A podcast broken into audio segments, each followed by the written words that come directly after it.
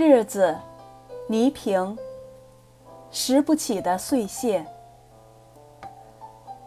做主持人以来，生命的记忆好像达到了前所未有的最佳状态。几年来，所有的感官都像是在全天候开动，它使我的心灵一次次受到震动，它让我在回忆中产生一次次不能忘却的反响。经历将我裹挟，连我自己都吃惊。凡是经历过的事情，就再也忘不掉了；凡是见过的人，就都永远的记住了。更别说文章、稿件、台词了，这些基本上都是过目不忘。许多时候临近直播，节目还要改动，我也会在最短的时间里把它输入脑海。我可以赞美我的记忆力。却不敢夸耀我这小小的胸怀。一些本来可以忘却的碎屑，却总是不由自主地落入纸上。也许，这一次把它抖落出来，就不再拾起了。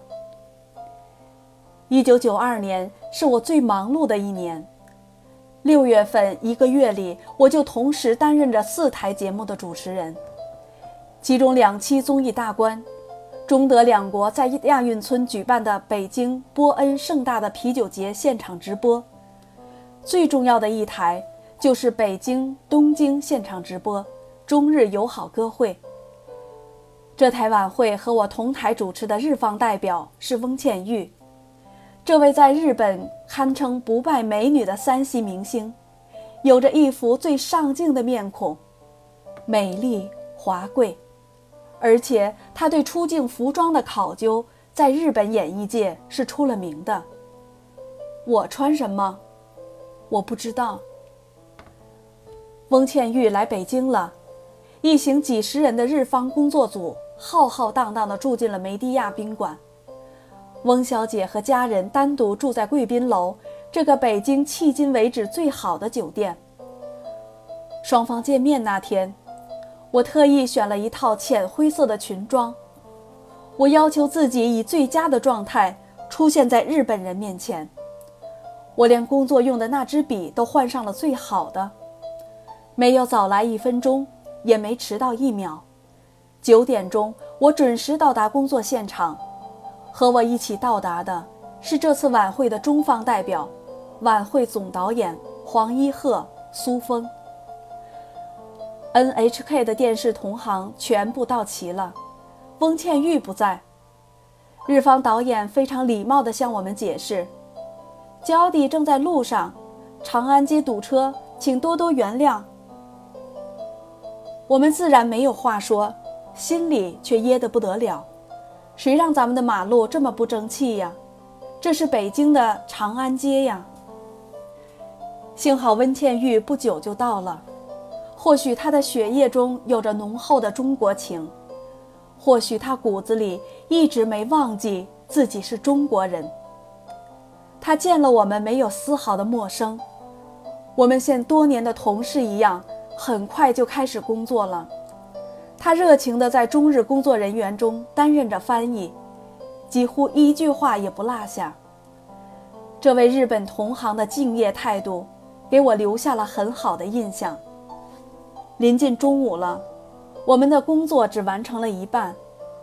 日方导演提出要工作完才吃饭，中方表示同意。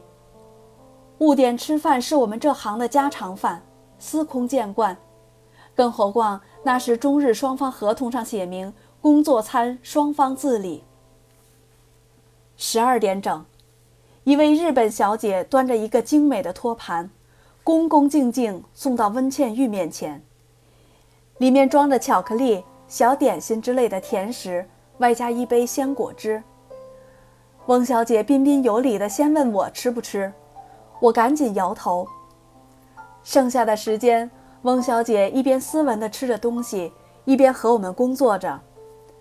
不知为什么，我们都很不习惯，希望上午的工作早点结束，好离开这里。两点钟了。双方关于哪位歌手先出场的问题争执不休，对我和温小姐两位主持人，谁先说第一句话也是意见不统一。特别是我坚决不同意剧本上为我写的第一句台词：“亲爱的日本朋友们，你们好。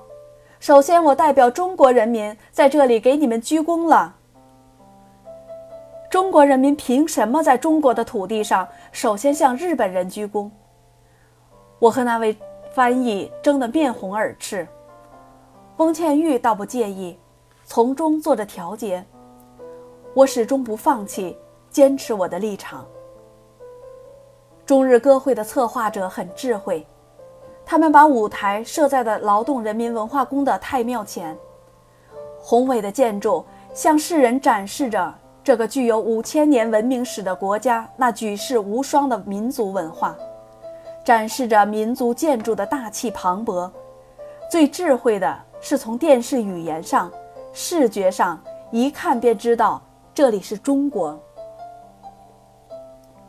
舞台设计者在太庙前搭了一个露天舞台，预定直播那天晚上六点钟准时在北京和东京通过卫星频道向全世界直播。初夏傍晚的北京，天空还没有黑下来，在晚霞的映照下。太庙显得更加庄严深沉，气派辉煌。大殿的轮廓也显得非常清晰，非常漂亮，非常有气魄。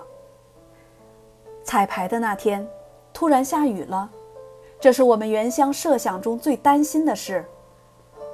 我仰望天空，想看看这场阵雨还是绵绵细雨。一片白晃晃的东西遮住了我的视线，这是什么？我猛然回头，看见一个弱小的姑娘在我身后踮着脚尖，为我撑起了一把白色的雨伞。不，不用。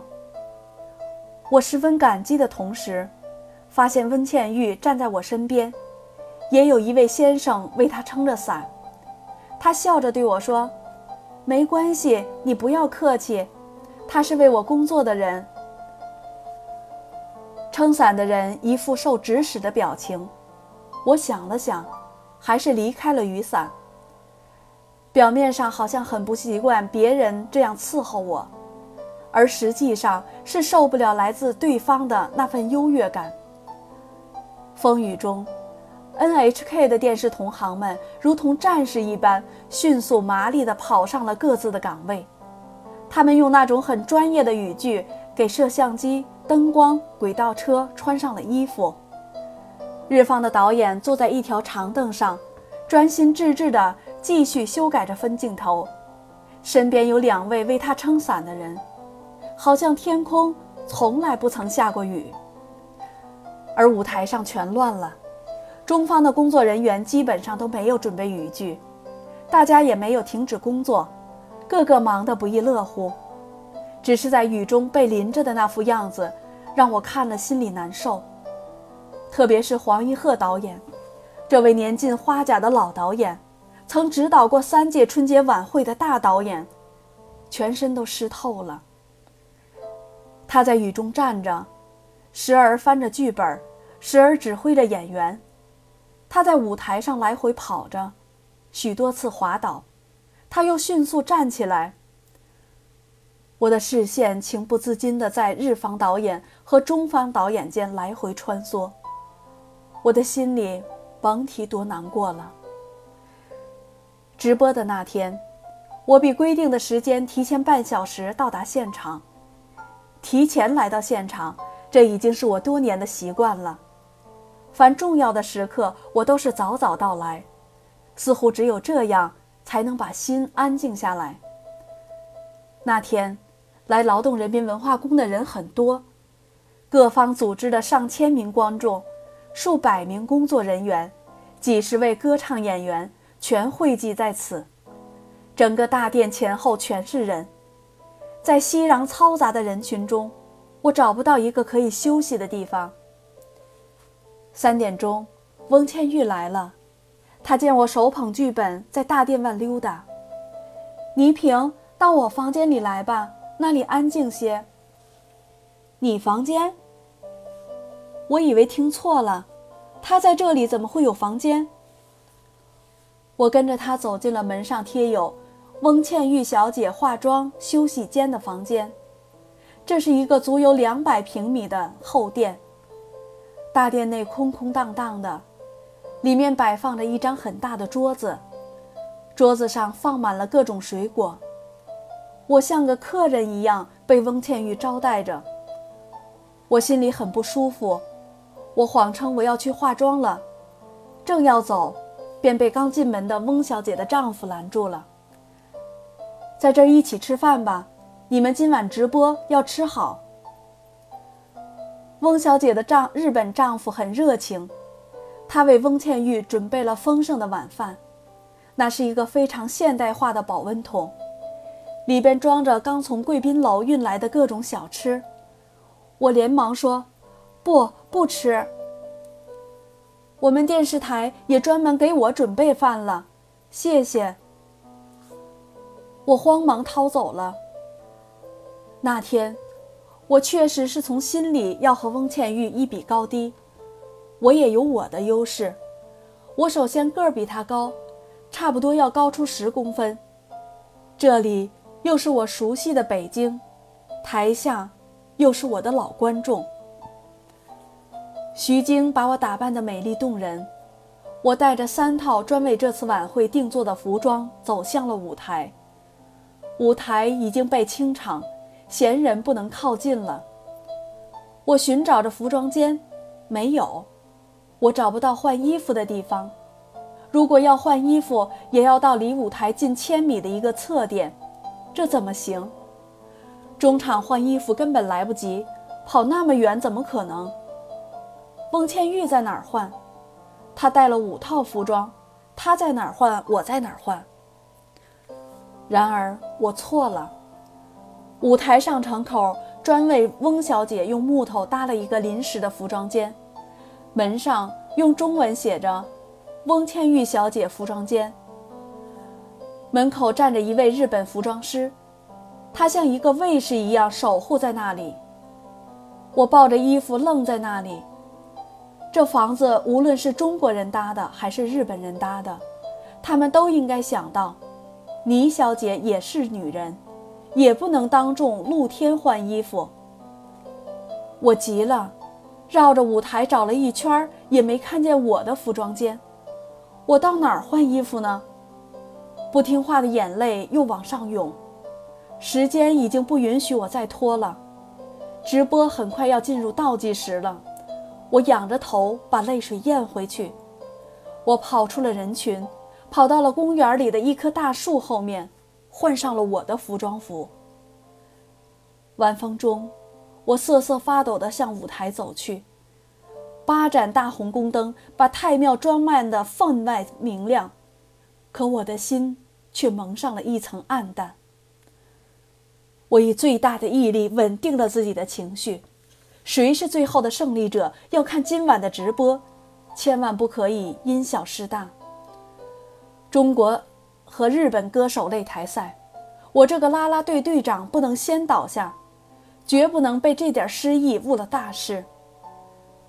灯光下，我看见了我的战友在舞台那边向我招手：毛安敏、程方圆、毛宁、谢晓东、林平，一个个光彩照人。一副稳操胜券的样子，我的心激动了，我的血沸腾了。我扔下了另外两套服装，今晚不换了，索性就穿这一套衣服。衣服并不重要，重要的是我的精神，我的气质，我的语言，我的民族自豪感，我的祖国和人民期待着我能赢。中日歌会，那时在我心里已不仅仅是演员之间的较量了，我觉得这是中国与日本两个国家的较量。台口站着我和翁倩玉，她确实太漂亮了，楚楚动人。但不知为什么，那一晚他也显得紧张不安。好几次，他在打量我，我们的目光多次相撞，却没有说话。他翻动着手中的剧本，月光下，他想再看一眼。这都是主持人的通病，即使再熟的台词，临上场了也想再翻翻。翁劝玉也不例外。啪，一束很细、很明亮的灯光照在他手上的剧本上。一个小伙子手里举着电筒，站在他身后，身边服装师为他整理着衣裙，另一个音响师为他拿着话筒。这时候的我看到这些，不再受刺激了。在热烈的掌声中，我和翁倩玉站在了观众面前。那一次，我和她都很漂亮。我们各自代表着自己的国家，又有各自深爱自己的观众。同时，我们又是音乐共同的传播者。当然，我们没也没有回避中日双方的擂台。我们各自向东京和北京的朋友介绍着我们的歌手。那晚，我竭尽全力向日本观众介绍我们的演员，什么当今中国最杰出的，拥有几亿观众啊，什么中国最有实力的歌手，什么最著名啊，我都用上了“最”字。这在我主持生涯中是破例的。我一向不在节目中轻易地把“著名”两字加上，以示著名在我心中的珍贵。日方的歌手实力也很强，也是日本当今最红的歌手，如五轮五轮真功等等。直播成功了，东京在我们还没有撤离现场的时候就打来了祝贺的电话，电话中还特别赞美了我，并邀请我近期访问 A N H K。紧接着。中央电视台总编室也收到了许多国内观众打来的祝贺电话。谢幕的时候，翁倩玉把她的父母介绍给了我，说两位老人今天专程从日本飞来北京，陪伴女儿现场直播。望着他们一家子在舞台中央合影，刚才在台上那么神气的我，一下子软了。不想在那辉煌的地方再待一分钟。太和殿成了我的伤心地，我只想马上离开，离开。回到梅迪亚宾馆，中日双方当晚在那里举行了庆功宴会，我没有去。关上门，我放声痛哭，把所有的委屈、所有的怨言、所有的劳累。所有的苦衷，全苦走了。眼泪平息了，我安慰了自己，我渐渐的睡去。似睡非睡的我环视着那中日合资的梅迪亚宾馆客房，仿佛这几天我是在日本做节目，这一切都发生在日本。如果真是日本。而不是在我自己的国家，这一切就算不上什么了。中日歌手擂台赛结束了，我的心绪却久久难平，一切尽在不言中。我比任何时候都更加希望我的祖国繁荣昌盛、富强。我感到，我从来没有像那一天。那么挚爱着我的祖国。